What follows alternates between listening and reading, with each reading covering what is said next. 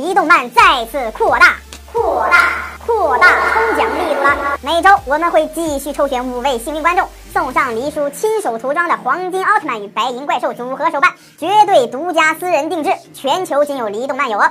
感兴趣的朋友，快快留言、点赞、关注吧！大家好，欢迎收看《黎动漫》。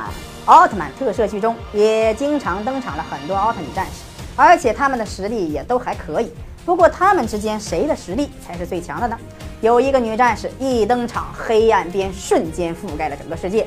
下面就为大家盘点一下奥特曼中的女性战士。第一个登场的女奥特曼便是奥特之母，她的实力应该在初代之上，而她最拿手的就是医疗，曾经让很多奥特曼起死回生。第二个登场的女战士就是尤里奥特曼，为了帮助艾迪而来到了地球，实力还是可以的。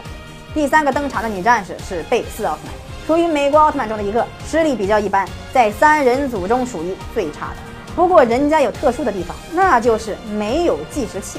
第四位登场的女战士是卡蜜拉，这个女战士的实力就相当厉害了，轻松虐惨普通形态的迪迦。其实兽化之后的卡蜜拉实力更强，地球瞬间被黑暗笼罩，黑暗迪迦在她面前简直就如蝼蚁。还有个比较有争议的女奥特曼，她就是杰斯提斯。